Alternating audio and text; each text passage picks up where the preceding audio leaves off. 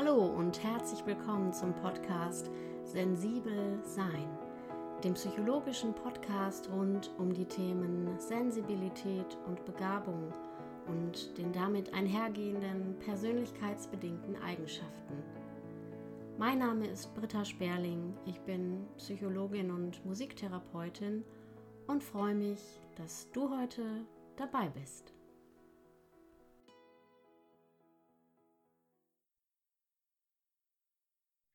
Schön, dass ihr heute wieder dabei seid zu dieser ganz besonderen Folge. Ich habe nämlich heute meinen ersten Gesprächs-, meinen ersten Interviewgast in diesem Podcast und ich freue mich ganz besonders, Anke heute begrüßen zu dürfen. Ich möchte mich mit Anke über Hochsensibilität und Hochbegabung unterhalten, besonders bei Frauen und auch noch über einige Themen, die damit in Zusammenhang stehen und über die wir hier in dem Podcast auch immer wieder sprechen. Und dazu begrüße ich dich ganz herzlich, liebe Anke. Schön, dass du da bist. Und vielleicht stellst du dich einfach selber mal in ein paar Sätzen vor. Ja, hallo Britta, hallo zusammen. Ich freue mich riesig, dass du mich gefragt hast und dass ich dabei sein darf. Ähm, ich bin 48, wohne in Köln, in der Hauptstadt des, der Herzen und ähm, ja, habe vor wenigen Monaten, also insgesamt jetzt fast vor einem Jahr, erfahren, dass ich hochbegabt bin. Ich kann mich mit diesem Wort noch nicht so ganz anfreunden. Über diese Hochsensibilitätsschiene kam dann der Hinweis und im Grunde gab es natürlich eine Million Hinweise zuvor.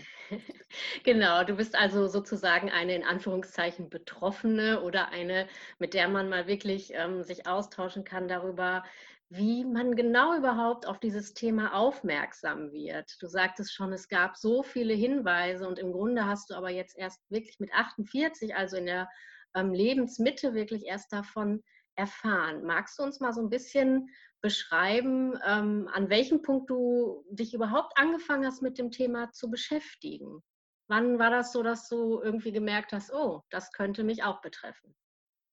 Ja, sehr gerne. Ich muss eben mich kurz korrigieren. Ich bin 49. Ich klemme gerne ein Jahr. Ich weiß auch nicht warum. Das ist Tick.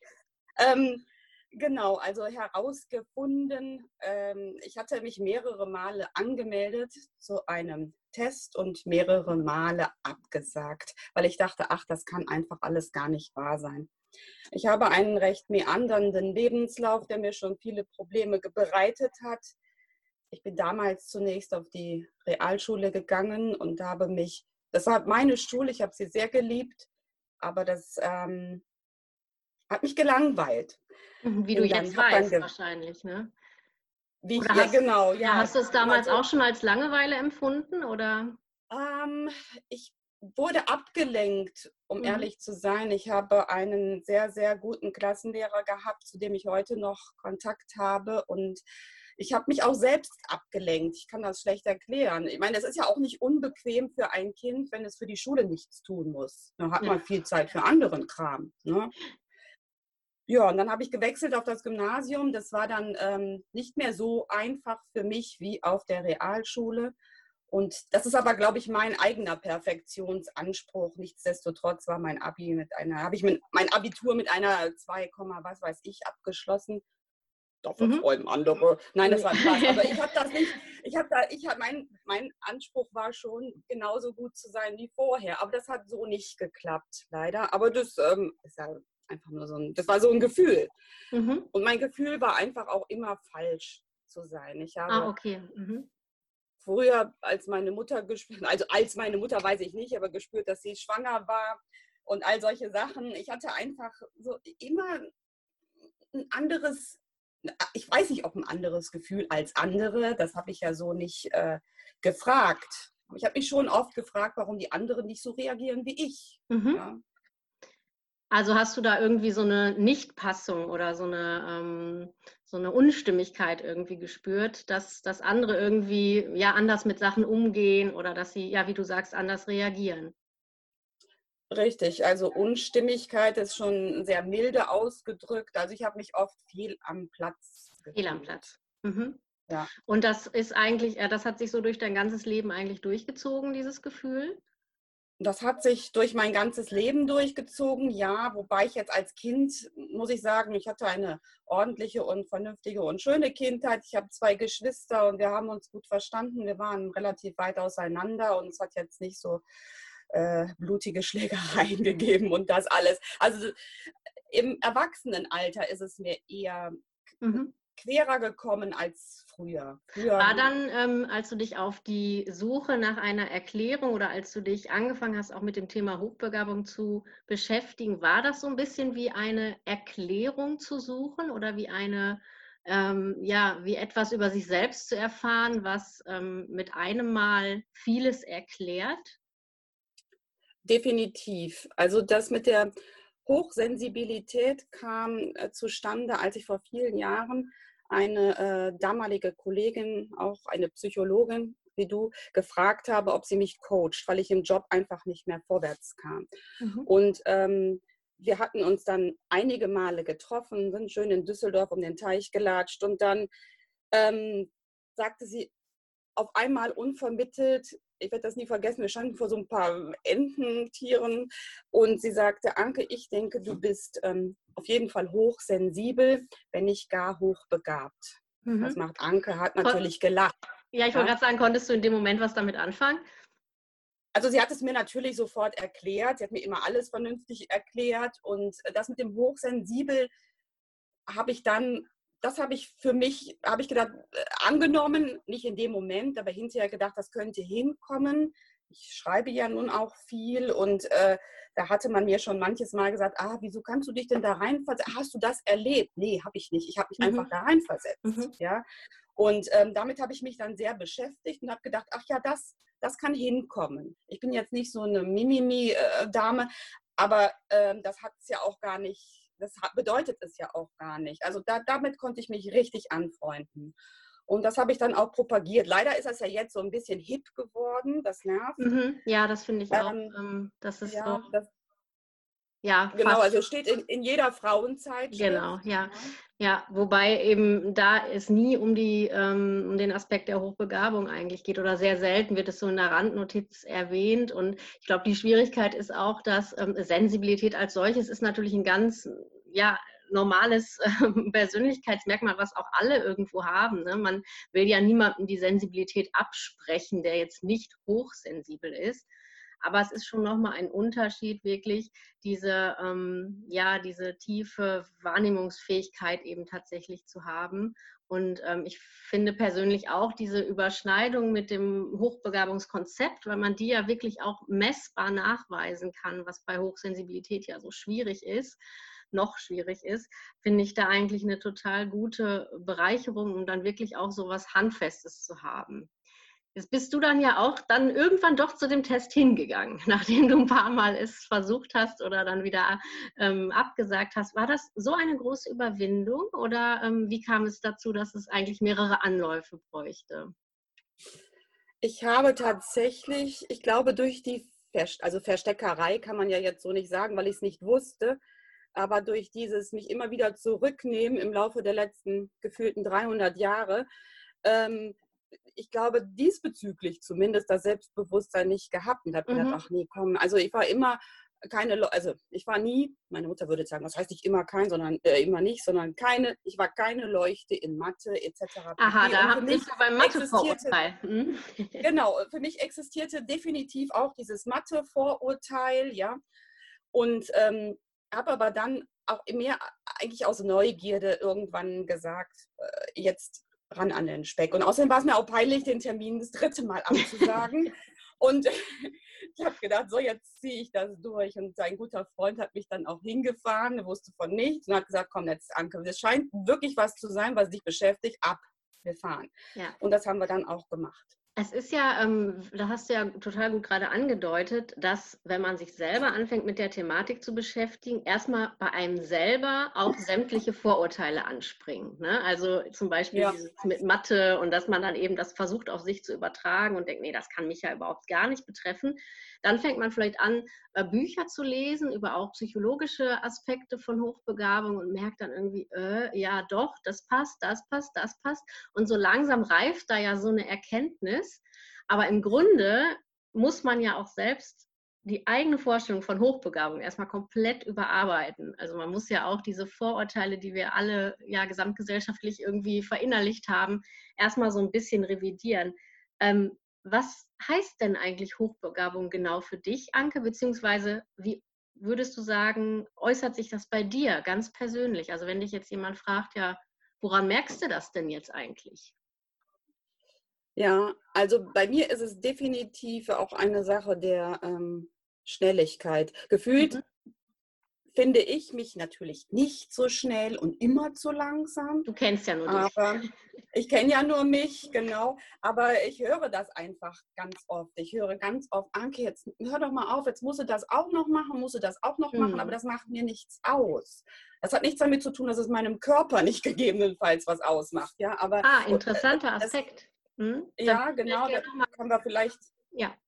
kann ich vielleicht gleich etwas dazu sagen. Der, der Punkt für mich ist immer, auch im Job, ich war immer schneller fertig als die anderen. Es sei denn, es war ein sehr komplexes Thema und ich hatte den Anspruch, das musste jetzt auch so richtig, richtig cool richtig werden. Gründlich. Mhm. Richtig. Und dann die dann haben natürlich die anderen, äh, warum, warum hängst du denn immer noch da dran? Können wir nicht mal ein bisschen Gas geben? Und für mich war, war es gefühlt immer so, dass meine mein Anspruch sich immer von dem der anderen unterschied. Ja, und das, ähm, das ist für mich, diese Schnelligkeit ist für mich etwas, nicht, dass ich jetzt, ich kenne das hört sich jetzt ein bisschen eingebildet an, ja, da hadere ich immer noch mit mir, aber das ist so ein Ding. Und auch, was ich glaube, das müssen, das Mutter, muss man, ja, hm, sag nochmal. Also was meine Mutter immer schon sagte, Anke, wenn du möchtest, dann laberst du die anderen so unter den Tisch, dass keiner mehr eine Chance hat. Und das ist tatsächlich auch etwas, ich glaube, da. Du kannst das, gut mit, mit, Sprache, mit Worten, du kannst gut argumentieren. Also meinst du so etwas? Dass du genau. in der Lage bist, in einer Interaktion mit anderen so Perspektiven zu ganz schnell zu wechseln, dich in andere reinzufühlen, ganz schnell Verbindungen im Kopf herzustellen. Und ähm, das ist ja ähm, jetzt wirklich was, was diesem, dieser Vorstellung von Mathe gut können, ähm, vielleicht ein bisschen entgegenspricht oder ein anderes Bild von Hochbegabung zeichnet, was aber ja durchaus, könnte ich mir vorstellen, sehr viele Frauen gerade betrifft. Und da ging es auch in der letzten Folge ja darum, ähm, wie sich Hochbegabung eben insbesondere bei Frauen äußern kann und was eben da einfach auch noch an Aufklärungsarbeit geleistet werden muss, weil äh, viele wirklich ja gar nicht auf den Trichter kommen würden. Und ähm, ja, das hast du eigentlich schön aufgezeigt, dass es da um ganz, ganz andere Bereiche geht, als um dieses rein analytisch-kognitiv äh, naturwissenschaftliche.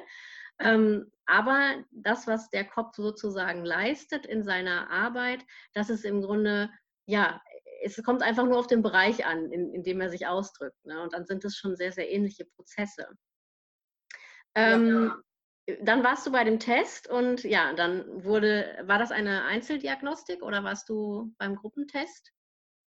Ich war bei einer Einzeldiagnostik. Ah, ja. mhm. Nicht, weil ich so schüchtern wäre, aber ich habe einfach gedacht, ich bin zu alt für den Quatsch, um mich da mit 100 in einen Raum zu setzen. Dazu hatte ich keine Lust. Ja, das kann ich gut verstehen. Kannst du vielleicht in zwei, drei Sätzen kurz sagen, für die, die vielleicht auch überlegen, ähm, diesen Schritt zu gehen oder die an so einem Punkt sind, wo sie noch unsicher sind. Ähm, was hat dir daran besonders gut gefallen oder ähm, beziehungsweise wie war dieses ganze Setting aufgebaut? Konnte man sich da wohlfühlen? Also ich habe mich sehr wohl gefühlt. Ich hatte mich natürlich vorher erkundigt, ordnungsgemäß, bei Damen, die ich kannte. Ich wollte auch unbedingt bei Damen mich erkundigen, mhm. ja, um das äh, Frauenthema vielleicht gleich nochmal auf den, auf den Tisch zu bringen. Und hatte dann auch eine Dame engagiert, ähm, die das ähm, macht. Und ja, ich bin dahin. Es war ein sehr unaufgeregter Raum hatte gar nichts von Schule. Es stand dort eigentlich nichts außer einem Glas Wasser und einem Kuli. Und ähm, die Dame selbst war auch sehr unaufgeregt. Ich weiß nicht, ob grundsätzlich oder eben an, äh, zu diesem Zwecke. Und ähm, ja, was ich schön fand, und ich denke, das findet nur bei der Einzeldiagnostik statt, war, dass wir vorab ein Telefongespräch hatten. Mhm und äh, sie mich fragte, wo ich mich denn stark einschätze und wo eben nicht, so wie wir das gerade auch schon besprochen hatten. Und da hatte sie dann tatsächlich ähm, mit den Sprachtests angefangen. Mhm. Und das hat mir dann einen kleinen Schub gegeben, weil ich dachte, aha, ist ja gar nicht so schlimm. Also um ehrlich zu sein, war es dann sogar so überhaupt nicht schlimm und habe das dann so durchgezogen und war dann so ein bisschen, ha, alles klar, ich bin der König der Lüfte. Also, also du musstest nicht die ganze Zeit rechnen, ja? Nein, richtig. Das musste ich dann hinterher schon und kam auch ein bisschen auf den Boden zurück. Aber das, die Psychologie dahinter war natürlich auch für mich eindeutig, aber es war gut, ja, weil das vorher stattfand und ich da das Gefühl hatte, okay, alles klar, das ist jetzt nichts, wo ich rausgehe und weine, weil es einfach so, so grauenvoll war. Ja, jetzt. und dann kamen eben alle Tests und das eine lief besser als das andere, ist klar, aber. Jetzt ist es ja. ja kein Geheimnis, dass man dann, wenn man im Gesamtergebnis eben über 130 IQ-Punkten liegt, dass man dann definitionsgemäß eben sich hochbegabt nennen darf oder zu den Hochbegabten zählt, was ja immerhin nur zwei Prozent der Bevölkerung ausmacht. Ähm, wie war das für dich, als du dann das wirklich so schwarz auf weiß äh, gesehen hast, beziehungsweise hat sich seitdem eigentlich irgendwas für dich geändert oder das, hat das irgendeine Relevanz? Ja, noch hält sich Leid und Freude darüber ähm, die Waage das, der Test war freitags und die Dame sagte mir, sie gibt mir montags Bescheid und nimmt sich über das Wochenende Zeit, das auszuwerten. Mhm. Und schickt mir dann aber nur eine E-Mail mit der Zahl, ohne weitere Kommentare zunächst. Und dann habe ich tatsächlich übers Wochenende, hat mich dann meine Vergangenheit eingeholt und ich habe gedacht, ah, zwei, drei, vier, fünf Tests, ich kann mich nicht erinnern, das ist so ein bisschen in den Hintergrund geraten. Ähm, habe ich nicht geschafft, also war das sowieso nichts. Aber du hast es gemacht, Anke, alles gut, dann ist es eben auch gut. So wollte ich mich trösten ein bisschen. Und montags kam dann die E-Mail mit dem Ergebnis und ich war im Büro und ja, bin fast hinten übergefallen. Also nicht, weil das Ergebnis so grandios, sondern weil ich dachte, aha, ich habe mich doch. Du hast dich richtig eingeschätzt, trotz aller aber mir Zweifel. Nicht zugetraut. Ja, genau, ja, ich glaube, das geht ganz, ganz vielen so. Das sind ganz ähnliche Erfahrungen. Ja, also genau so. Und, und dann fing natürlich das Karussell an. Was, was heißt das jetzt? Ne? Was äh, in der Vergangenheit, genau, was heißt das jetzt? Was bedeutet das? Mache ich da was draus? Muss ich da was draus machen? Mhm. Wie mache ich da was draus? Was war in der Vergangenheit? Wieso war das und das? Und hätte ich nicht heute Professor der und so weiter sein können? Und all diese Dinge. Was ist mit, mit den anderen äh, Menschen in meiner Familie? Was ist mit meiner Tochter etc. pp? Ja, kann das da vielleicht auch sein? Weil da hatte ich es so, da hatte ich es tatsächlich sowieso vermutet und ich sollte Recht behalten und so weiter. Da, also die Fragen sind einfach zahl los, ja, unendlich. Das, ja, das klingt, als wenn das auch eine ziemlich, ziemlich anspruchsvolle innere Arbeit ist, die dann nach so einem Test ansteht und ähm, ja, die vielleicht im besten Fall sogar auch ein bisschen begleitet wird. Meinst du, das ist sinnvoll, dass man sich nach... Das wäre sehr... Hm. Entschuldige, ich hatte dich unterbrochen. Das ja, wäre... Das, äh, dass man sich Unterstützung sucht, beziehungsweise dass man einfach mit diesen ganzen Fragen, die da aufkommen, beziehungsweise ähm, ich kann mir vorstellen, dass eben ja im Grunde dieses das ganze Leben, was man bisher geführt hat, auch ähm, umbewertet oder neu bewertet werden muss. Das ist ja im Kopf eine riesen oder eine riesen seelische Herausforderung. Und ähm, zumal man dann ja noch damit zu tun hat, dass man nicht mit vielen Leuten drüber sprechen kann, weil ja diese Vorurteile existieren. Ne? Also mit jedem, mit dem du drüber sprechen willst, äh, der jetzt das vielleicht nicht selber erlebt hat oder nicht den Bereich so sich ausgiebig damit beschäftigt, der sagt vielleicht auch ja und, äh, dann ist das jetzt eben so, ne? Macht doch nichts. Ja. Also diese Tragweite oder diese Intensität auch dieser Erkenntnisse, die dann auf einen zurollen, die ist, glaube ich, schon sehr gewaltig. Definitiv. Also ich hatte natürlich danach mit besagter Begabungsdiagnostikerin noch ein Gespräch aber wir sind räumlich recht weit voneinander entfernt und das war jetzt für mich, das hat aber nichts mit ihr zu tun, ich glaube auch nichts mit mir, nicht so wahnsinnig ergiebig. Ich denke, äh, da müsste gegebenenfalls noch was folgen und mhm. ich habe jetzt schon hin und her überlegt, wie ich es mache, aber bin dazu tatsächlich noch nicht gekommen. Ähm, ob ich da mal äh, professionelle Hilfe, Hilfe, Hilfe, ja, ich bin ja, oder Begleitung. Äh, professionelle, also, dass ja, man genau, einfach begleiten. im Grunde Gespräche führen kann mit Menschen, die ähm, ja, also auch so aus diesem Coaching-Sektor, die eben was Ähnliches erlebt haben oder die auch einfach so ein bisschen ähm, sowas von den psychologischen Zusammenhängen verstehen, die da so im Hintergrund arbeiten. Denn wie man ja schön aus deinen Beschreibungen raushören konnte, das Ganze ähm, ja, ich sag mal, dieses an, sich anders fühlen, sich falsch fühlen sein ganzes Leben lang, das hat ja unfassbare Konsequenzen auf, ja, auf das Selbsterleben, auf das, was wir Identität nennen in der Psychologie. Also diese ganzen Aspekte, Selbstwertgefühl, Selbstwirksamkeit, alles, was da so runterfällt, das ist ja im Grunde völlig verfälscht. Also das, ähm, da fehlt ja ein ganz, ganz wesentlicher Aspekt. Und ich finde es schon erstaunlich, wie viele hochbegabte Frauen ich inzwischen kennenlernen durfte, die wirklich sehr, sehr große Selbstwertprobleme haben. Und ähm, da ist ja wirklich die Frage, ähm, was unterscheidet da eigentlich ähm, ja, die hochbegabte Frau vom hochbegabten Mann? Also haben die es vielleicht etwas leichter, weil die doch in diesen klassischen Bereichen dann eher auffallen oder weil die vielleicht schon in der Schule oder im Kindergarten eben durch ja, eben diese besagten besonderen mathematischen Fähigkeiten glänzen unter Umständen. Kannst du dir vorstellen, dass es da wirklich einen gravierenden Geschlechterunterschied gibt? Oder hast du selbst auch schon Menschen kennengelernt, ähm, bei denen du das beobachten konntest? Also ich denke, im Großen und Ganzen, so schlimm war ich übrigens nicht in der Mathematik. ich will da jetzt auch nicht drauf rumreiten. Glaube ich, ist, ist der Anteil deutlich höher von Männern, die es da bedeutend leichter haben.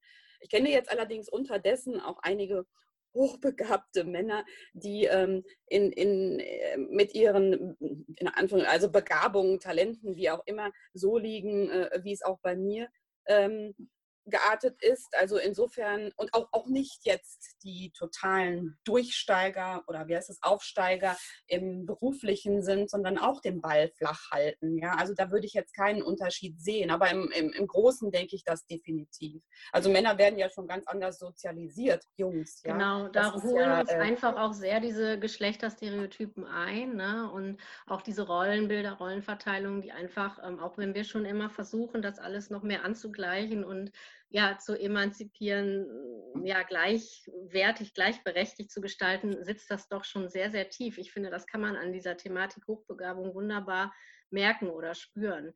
Dass genauso vielleicht auch ein Mann, der eben seine besondere Begabung so im sozio-emotionalen, im schöpferisch-künstlerischen Bereich vielleicht hadert er auch mit seiner weichen Seite, weil eben diese männlichen Attribute, wie sie so in diesen Rollenklischees eben vorhanden sind, einfach ähm, ja nicht so da sind. Also das ist wirklich, ähm, finde ich, interessant bei dem Thema, wie sehr wir dadurch auch mit unserer Geschichte, mit der Vergangenheit der Geschlechter dann auch ähm, zu tun bekommen. Und da dann auch eben ja, wie du es auch beschrieben hast, bei den eigenen Kindern natürlich gucken, aber natürlich auch in die andere Richtung zu den eigenen Eltern. Wie war das eigentlich bei denen? Ähm, ist da die Thematik vielleicht auch relevant? Denn wir können ja auch beobachten oder wissen ja auch, dass es in Familien eben einfach eine, ein gehäuftes Vorkommen von ja, besonders hoher Intelligenz oder Hochbegabung gibt. Das, kannst du das bei dir auch bestätigen? Ist das ein Familienthema? Definitiv, denke ich. Es haben sich, glaube ich, allerdings außer mir nicht, die anderen nicht so wahnsinnig viel Gedanken darüber gemacht. Ich habe eine sehr, sehr, sehr große Familie, sehr fruchtbare Familie. ähm, und als ich das meinem Cousin erzählte, sagte er nur zu mir, ach so, ja klar, es hätte ich dir auch sagen können. Das war doch logisch, oder? Und ähm, aber der Punkt ist, die, die haben zumeist einen, also meine Cousinen, Cousins oder auch meine Schwester oder meine andere Schwester, die überhaupt nicht daran interessiert ist, haben einen ganz anderen Lebenslauf. Und bei mhm. mir war es immer so, dass ich nicht das äh, gefühlt erreicht habe, was ich erreichen wollte. Ja? Und was du vielleicht auch als Potenzial in dir trägst, ne? Bitte? Was du ja, genau. Ja, ja. Ja, ja, genau. Und das hat sich immer, also es waren auch andere Umstände, die da eine Rolle spielten, jetzt eben nicht nur das, ja.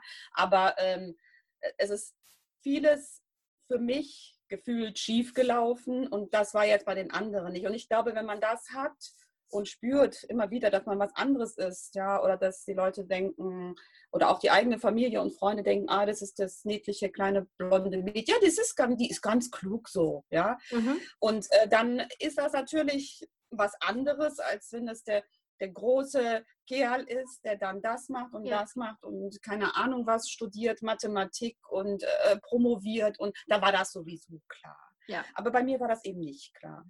Ja, da sind wir dann wieder beim Thema Selbstbewusstsein und ähm, Das scheint mir doch eins so der Knackpunkt oder da kommt man doch immer wieder drauf, ne? dass diese, diese Art, wie man dann eben sein Potenzial, also es gibt ja diesen schönen Satz, die PS auf die Straße bringt, dass das eben ähm, ja wirklich so individuell unterschiedlich ist. Meinst du denn, wenn dieser Begriff oder dieses Wissen um die Hochbegabung bei dir schon sehr, sehr früh, also sagen wir mal im Kindergarten oder in der Grundschule, Thema gewesen wäre, dass dein Leben, also dein komplettes Leben, dass das grundlegend anders verlaufen wäre? Ja. Oh, wow, das ist eine klare Aussage. Das denke ich. Dann lass schon. uns mal an deinen Fantasien teilhaben. Was wäre anders gewesen? Also ich hätte, wäre vermutlich zunächst direkt aufs Gymnasium gekommen. Ähm, und hätte vermutlich, wäre vermutlich in diesem äh, Kreis groß geworden, wo es gar keine Frage gab, ich hinterher dorthin gehe, dorthin gehe. Nein, ich hätte definitiv direkt Germanistik, Anglistik, was mhm. auch immer studiert. Ja, ich wäre direkt in diese Schiene geraten. Aber das alles hat nicht stattgefunden. Und, ähm, das heißt dann Frage, die Bedeutung des Umfeldes, ne? in dem man sich dann auch bewegt. Ich denke ja. Also ich habe ein äh, gutes Eltern, also gutes, ich meine ein liebevolles Elternhaus, das ist nicht der Punkt, aber wir waren einfach auch mit sehr vielen und in dieser Zeit, darüber habe ich jetzt auch einiges gelesen, stand das so gar nicht zur Debatte. Ja. Das war auch sogar eher unbeliebt, ja. Und das war äh, etwas, was gar nicht sein sollte am besten. Und wenn die Jungs dann eben das so ähm, einen vom Leder rissen und super Gummi gut waren, dann war das in Ordnung. Mhm. Und bei den Mädchen war das ganz nett. So. Das war natürlich bequem, dass ich gut war, aber mm, das war es dann auch. Man musste jetzt also nicht denke, was draus machen. So. Genau, ja, das ist ganz schön. Ja, hier hast du noch ein Buch. Bitte schön, danke schön, Wiedersehen. Also, und äh, das, das hätte natürlich definitiv anders laufen können. Und in meiner eigenen, ähm, äh, meiner eigenen Motivation habe ich ja einiges gemacht. Aber das hat natürlich bei einem Pubertier oder bei einem Kind auch seine Grenzen. Ja? ja. Ich kann ja da auch nicht machen, was ich will. Und deswegen glaube ich schon, es wäre einiges anders verlaufen. Ob das besser gewesen wäre, ich meine, das ist alles reine Spekulation. Ja, ja, aber ist ja mal ganz interessant, sich das so zu überlegen, im Hinblick auch auf eigene Kinder. Also, ne, also wenn die Frage aufgemacht ist, Sinn, eigene Kinder zu testen, möglichst früh zu testen, Stichwort Förderung. Ähm, das sind ja alles so Aspekte, die man dann anhand der eigenen Biografie auch so ein bisschen besser einschätzen kann oder wo man dann Entscheidungen treffen kann für die eigenen Kinder gegebenenfalls ähm, ja, da direkt entsprechende Weichen zu stellen. Und da hast du vorhin schon angedeutet, dass du für deine Tochter diese Entscheidung dann eben auch getroffen hast und sie direkt hast auch testen lassen. Richtig, ein paar Monate später, weil wie das bei Müttern so ist, möchte ich natürlich erstmal wissen, wo ich mein Kind hinschicke. Ja. Und ähm, ob das was Schlimmes ist. Nein, warte nicht. Ja, ähm, sie äh, ist quasi mein Klon. Und ähm, es ist tatsächlich so, dass äh, sie mit den gleichen Vorurteilen kämpft, ja. immer noch. Also das heißt, erlebt man, so sein, erlebt man so ein bisschen seine eigene Biografie quasi über die Tochter nochmal mit?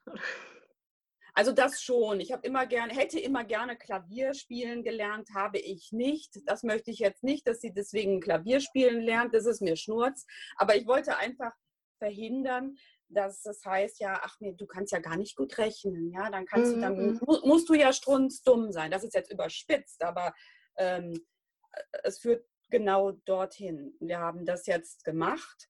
Sie ist tatsächlich jetzt ähm, nicht so, dass ich, sie ist super in der Schule, aber ist, sie fällt eben auch nicht auf. Mhm. Und ich denke auch, dass jetzt gerade in dem Moment, sie fällt in anderen Bereichen auf. Sie ist unglaublich künstlerisch, sehr, äh, finde ich, bin natürlich jetzt super objektiv, ja, sehr begabt. Und das war so der Grund damals, als äh, Freunde auch sagten, das ist kommt ihr aus allen Poren, sagte eine Freundin, bitte, bitte mach das. Und naja, ich, ich, ich denke mir auch, dass ihr jetzt einfach, also wenn Kinder noch in, im System sind, in der Schule, im Schulsystem, dann hat man auch eine ganz andere Argumentationsgrundlage in Lehrergesprächen und ähm, man kann doch da ein bisschen besser äh, dagegenhalten, wenn Kinder in eine bestimmte Ecke geschoben werden ne? und dass man einfach sagt, nee, es liegt halt hier und da und daran. Das habe ich schon überlegt, aber ehrlich gesagt habe ich es mich noch nicht getraut, denn ich habe das Gefühl, dass, ähm, dass das an der Schule, äh, in der sie jetzt gerade ist, vielleicht auch nicht so beliebt ist, ist aber auch Spekulation. Es gibt dort tatsächlich eine begabten, wie sagt man, also eine Dame, die sich damit beschäftigt, mhm. offensichtlich. Ich weiß nicht, ob rein, aber eine Lehrerin, die damit sich beschäftigt oder Schulpsychologin, ich weiß es nicht genau. Und ich habe überlegt, ob ich da mal ähm, vorspreche. Mhm. Ich sehe allerdings jetzt nicht den, den Punkt, dass sie, keine Ahnung, fünf Klassen überspringt oder so. Nee, ich meine, wenn es keine. Das ist ja auch immer diese Frage, ähm, also Hochbegabung muss ja nicht zwangsläufig zu Problemen führen, ne? Beziehungsweise mhm. ähm, ist man ja nicht zwangsläufig. Äh, dann auf einem Weg, der irgendwie nur total kompliziert ist oder anstrengend, sondern ähm, vielleicht funktioniert es ja auch eben mit dem Wissen darüber schon etwas leichter, dass man sich immer wieder selber innerlich zurücknehmen kann und sagen kann, ah, okay, ne, ich weiß jetzt, woran es liegt und ähm, hier wird jetzt eben das von mir erwartet und gefordert, aber ähm, das, das halte ich schon aus so. Ja, interessant. Ja. Anke, sag mal, wie ist das jetzt eigentlich mit dem Wissen, was du jetzt so über dich gewonnen hast in, im Laufe der letzten Zeit, wenn du ähm, jetzt mit anderen zusammen, es ist ja auch so ein bisschen so eine Community, die sich da so vernetzt von äh, spät erkannten oder spät entdeckten Hochbegabten, ähm, wenn du mit denen zusammen bist im Vergleich zu ähm, ja, nicht Hochbegabten oder anderen Menschen aus deinem bisherigen Umfeld, gibt es da einen Unterschied? Fühlt sich ja. das anders an? Ja. Also äh, im, im Grunde, ich mag alle Menschen, die ähm, freundlich und friedlich durchs Leben ähm, gehen. Das ist jetzt kein Ding. Aber man spürt, ich spüre das schon, nicht man, ich spüre das schon, dass das etwas anderes ist. Es ist so vieles, was nicht erklärt werden muss. Aha. Also zum einen, dass ich nicht erklären muss, dass ich jetzt einfach total müde bin, weil mich das schon kolossal geschafft hat und dann setze ich mich einfach hin und jeder spürt das. Ja, Punkt. Und dann ist eben Ende. Und dann wird man nicht gelöchert. Es ist auch nicht so, dass ich da, ich bin immer gerne als so ein bisschen seltsam, schräg oder lustig, anders lustig empfunden worden. Das ist da nicht. Also die hoffe, sind alle so. Die, die, sind alle so schräg und seltsam lustig. Ja. Und das ist schon ganz schön. Also man kommt so sehr, sehr viel schneller auf ganz tolle Dinge zu sprechen, mhm. ohne dass man das Gefühl hat, ach, jetzt muss ich da wieder äh, breit treten. Warum ist das so und so? Und, und am Ende werde ich eh nicht verstanden. Ja. Richtig, und dann erkläre ich es morgen wieder und übermorgen schon wieder. Und das ist dann eben nicht der Fall. Und man hat natürlich auch diese große, ja, unausgesprochene Verbundenheit. Ne? Und wir Menschen, wir, wir sehen uns ja auch nach Gruppenzugehörigkeit. Und es ist natürlich auch eine sehr selbstwertdienliche Zuschreibung, wenn man sagt, ähm, man verbindet sich mit anderen Hochbegabten, als wenn es zum Beispiel so wie in der Selbsthilfebewegung um ähm, ja, bestimmte äh, Negativkategorien geht oder so. Es ist ja einfach eine sehr angenehme, ähm, ja, ein, angenehmer Ausgangspunkt, ein, ein Gruppengefühl zu erleben, sag ich mal. Ähm, du hast das jetzt gerade noch mal so kurz mit einfließen lassen und eigentlich wollten wir da auch noch drauf kommen. Das ist mir auch sehr wichtig. Deshalb ähm, machen wir das jetzt zum Schluss ähm, noch mal ähm, Stichwort Grenzen des Körpers oder körperliche Grenzen. Du hast das schon so angedeutet, dass natürlich diese Geschwindigkeit und diese Intensität, in der man dann eventuell als Hochbegabter doch lebt und auch mal ähm, immer wieder so an seine Grenzen oder über seine Grenzen kommt, dass ähm, ja, ich habe das so ein bisschen so verstanden, dass es da manchmal eine Nichtpassung gibt von dem, was der Geist eigentlich so möchte und von dem, was der Körper letztendlich verpacken und verarbeiten kann. Ähm, kann man das so sagen? Definitiv. Also ähm, ich gehöre oder habe es mir auch schwer erarbeitet, glaube ich, zu denen, die sagen, ich mag meinen Körper, einfach weil er zu mir hält, obwohl er definitiv auch krank ist. Ich habe multiple Sklerose bin damit vor einigen Jahren erst an die Öffentlichkeit sozusagen gegangen, weil ich das lange für mich behalten habe. Mhm. Ähm, und da habe ich natürlich jetzt schon mal zwei Dinge. Ja, mein Kopf will Gas geben, Gas geben, Gas geben und mein Körper kann nicht immer so. Ich habe einen guten Verlauf, aber kann nicht immer so wie oben angesagt ist. Ja, und ähm, das merke ich definitiv, also schon in der Beziehung und dann auch, dass ich einfach mich oft ähm, nicht übernehme, weil ich glaube, dass ich das schaffen kann tatsächlich, aber doch deutlich schneller müde werde als mein mhm. Umfeld, mhm. die das eben so nicht machen. Und ich hatte tatsächlich jetzt im, in diesem Januar das erste Mal so ein, ich mag das Wort Burnout nicht, aber das erste Mal. Ich wollte so es gerade sagen, mhm. aber es weiß ja, jeder, was gemeint ist, ja. Ja, genau. Das ist äh, tatsächlich, ich bin einfach zusammengeklappt, einfach nicht. Ich bin zusammengeklappt auf offener Straße, weil ich nicht mehr konnte. Ich mhm. konnte einfach nicht mehr. Und jetzt merke ich, und das ist ganz witzig, weil ich gerade in so einem Forum bin, in dem man sich auch da so austauscht von der, von der Mensa. Und ich merke tatsächlich, dass ich jetzt erst noch lange, auch seit Januar noch nicht wieder so richtig in der Lage bin, fünf Dinge gleichzeitig zu mhm. tun. Ich weiß, Multitasking ist eine Lüge, aber zu, in bestimmtem Grade gibt es das ja. Aber das ist mir im Moment nicht möglich. Und im Moment, da hadere ich manchmal und bin den anderen hinterher, weil es tatsächlich noch nicht wieder so geht.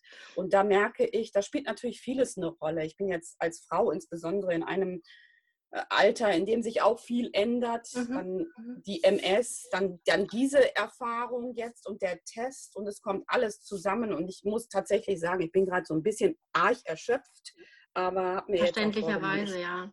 Ich nehme mir die Zeit, das klappt mal besser und mal schlechter, aber ich glaube Aber darüber hinaus, ähm, also wirklich beobachten zu können, dass ähm, so Themen wie Burnout oder psychische Erschöpfung, äh, dass das durchaus ein Thema ist, was für viele, die im Grunde nie gelernt haben, mit ihrer Veranlagung richtig umzugehen, also die im Grunde, ich habe das mal irgendwo gelesen, ähm, ja, ihre eigenen erst aufhören können, wenn der Körper schreit sozusagen, dass das ein großes Thema ist für viele, ja, gerade spät erkannte sogenannte Hochbegabte und dass auch diese, dieses Thema äh, stressinduzierte Erkrankungen, also sei es jetzt, MS zählt ja auch zu den Autoimmunerkrankungen, ne? das ist ja auch ähm, ein großes Spektrum an, an, ähm, ja, an Themen oder an ähm, Dingen, die man irgendwo alle so unter diesem Thema auch stressinduzierte körperliche Reaktionen ähm, subsumieren kann. Ne? Auf irgendeine Weise ist der Organismus mit irgendwas überfordert oder gerät da aus dem Tritt.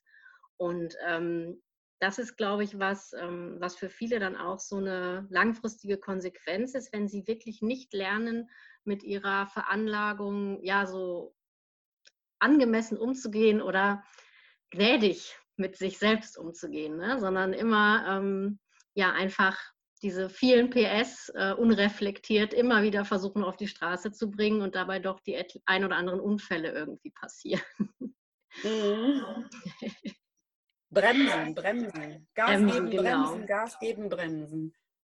Ja, Anke, ähm, ich glaube, wir kommen langsam zum Ende. Ich finde das, also man könnte jetzt noch total lange weiterreden, weil das wirklich so viel hergibt, dieses Thema und auch diese Lebenserfahrung, die da drin steckt und diese vielen äh, guten Impulse. Und ich glaube tatsächlich, also, dass es für viele, die an diesem Anfang der Beschäftigung mit dem Thema stehen, total wertvoll ist, wenn sie einfach von Menschen, die irgendwie da schon in Anführungszeichen etwas weiter sind oder Testung schon gemacht, sich schon sehr intensiv damit beschäftigt, hören, ähm, eine Riesenbereicherung sein kann und auch Mut machen kann, ähm, da eben dran zu bleiben und vielleicht auch selber diesen Schritt zu gehen und zu sagen, ich will es jetzt auch wissen, ich gehe zum Test und ich will jetzt eigentlich mal äh, noch tiefer verstehen, was es damit auf sich hat.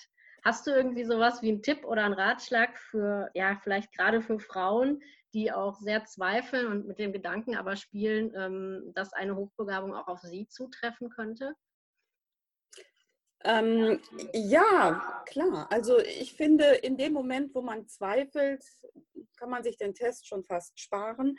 Ähm, definitiv kann ich nur raten, aber ich denke, das ist tatsächlich Typsache zu so einer Einzeldiagnostik mhm. zu gehen. Ja, gerade wenn, wenn man womöglich auch Kinder, Hund und weiß ich nicht was alles zu Hause hat und weiß, es ist ohnehin schon schwierig, das zu organisieren, um dahin zu kommen, dann ähm, ist es sicherlich nicht förderlich, glaube ich, ähm, sich dann noch in so einen ähm, Vorlesungssaal zu setzen. Und das, da sind, ähm, das sind Psychologen, die als sogenannte Begabungsdiagnostiker arbeiten, ne? die ähm, darauf spezialisiert sind, diese manualisierten Tests durchzuführen. Und da gibt es in Deutschland so ein paar, da gibt es auch vom Berufsverband der Psychologen, ähm, gibt es so eine Übersichtsliste, glaube ich, wo die, ähm, wo die alle draufstehen. Die kann ich auch hier nochmal nachher ähm, verlinken. Und ähm, das sind dann schon so die Adressen, wo, an die man sich wendet. Man muss dazu sagen, man muss die Kosten selber tragen. Ne? Ja, definitiv. Ja. Und das ist jetzt auch nicht wenig, aber mhm, ähm, das stimmt. Ja. Wenn man überlegt, was man sonst manchmal für was sonst noch genau. so ausgibt, dann kann man da vielleicht mal in sich gehen. Ja. Okay, Anke. Hochbegabung, Fluch oder Segen? Na, kein Fluch. Nein. Es ist, glaube ich, einfach so, dass man sich davon trennen muss, dass man mit einem IQ von XY das und das zu leisten hat. Und ich mhm. glaube, das ist das, was mir noch ein bisschen bevorsteht. Ich bin nah dran, aber man muss nicht reißen. Ich muss kein zweiter Einstein sein, kann ich sowieso nicht, kein Stephen Hawking oder wie auch immer. Das mhm. ist einfach so. Punkt. Also die reine Veranlagung ist nicht an die sogenannte Performance, die Leistung gekoppelt, sondern am Ende des Tages geht es darum, dass wir uns alle in unserer Haut irgendwie wohlfühlen können und mit unserem Geist und unserer seelischen Ausstattung und ob diese eben schnell, schneller arbeitet oder langsamer. Ähm, es geht darum, dass wir sie kennen, annehmen können, akzeptieren und damit ein möglichst ja, gutes Leben irgendwie ähm, beschreiten können. Ich danke dir ganz, ganz herzlich, dass du dich mit mir unterhalten hast. Das war ja jetzt hier als erste Interviewfolge auch eine Premiere für mich. Und ähm, ich habe mich total gefreut, dass du mitgemacht hast. Und ähm, ja, gibt es noch irgendetwas, was dir noch auf der Seele liegt, was äh, du gerne noch abschließend sagen möchtest? Ähm, Anke, du hast das letzte Wort. Ich verabschiede mich schon mal. Yeah, das letzte Wort. Ich danke dir vielmals, Britta. Das war sehr schön. Und ähm, an alle anderen, ja, traut euch. Denn de facto kann nichts Schlimmes passieren.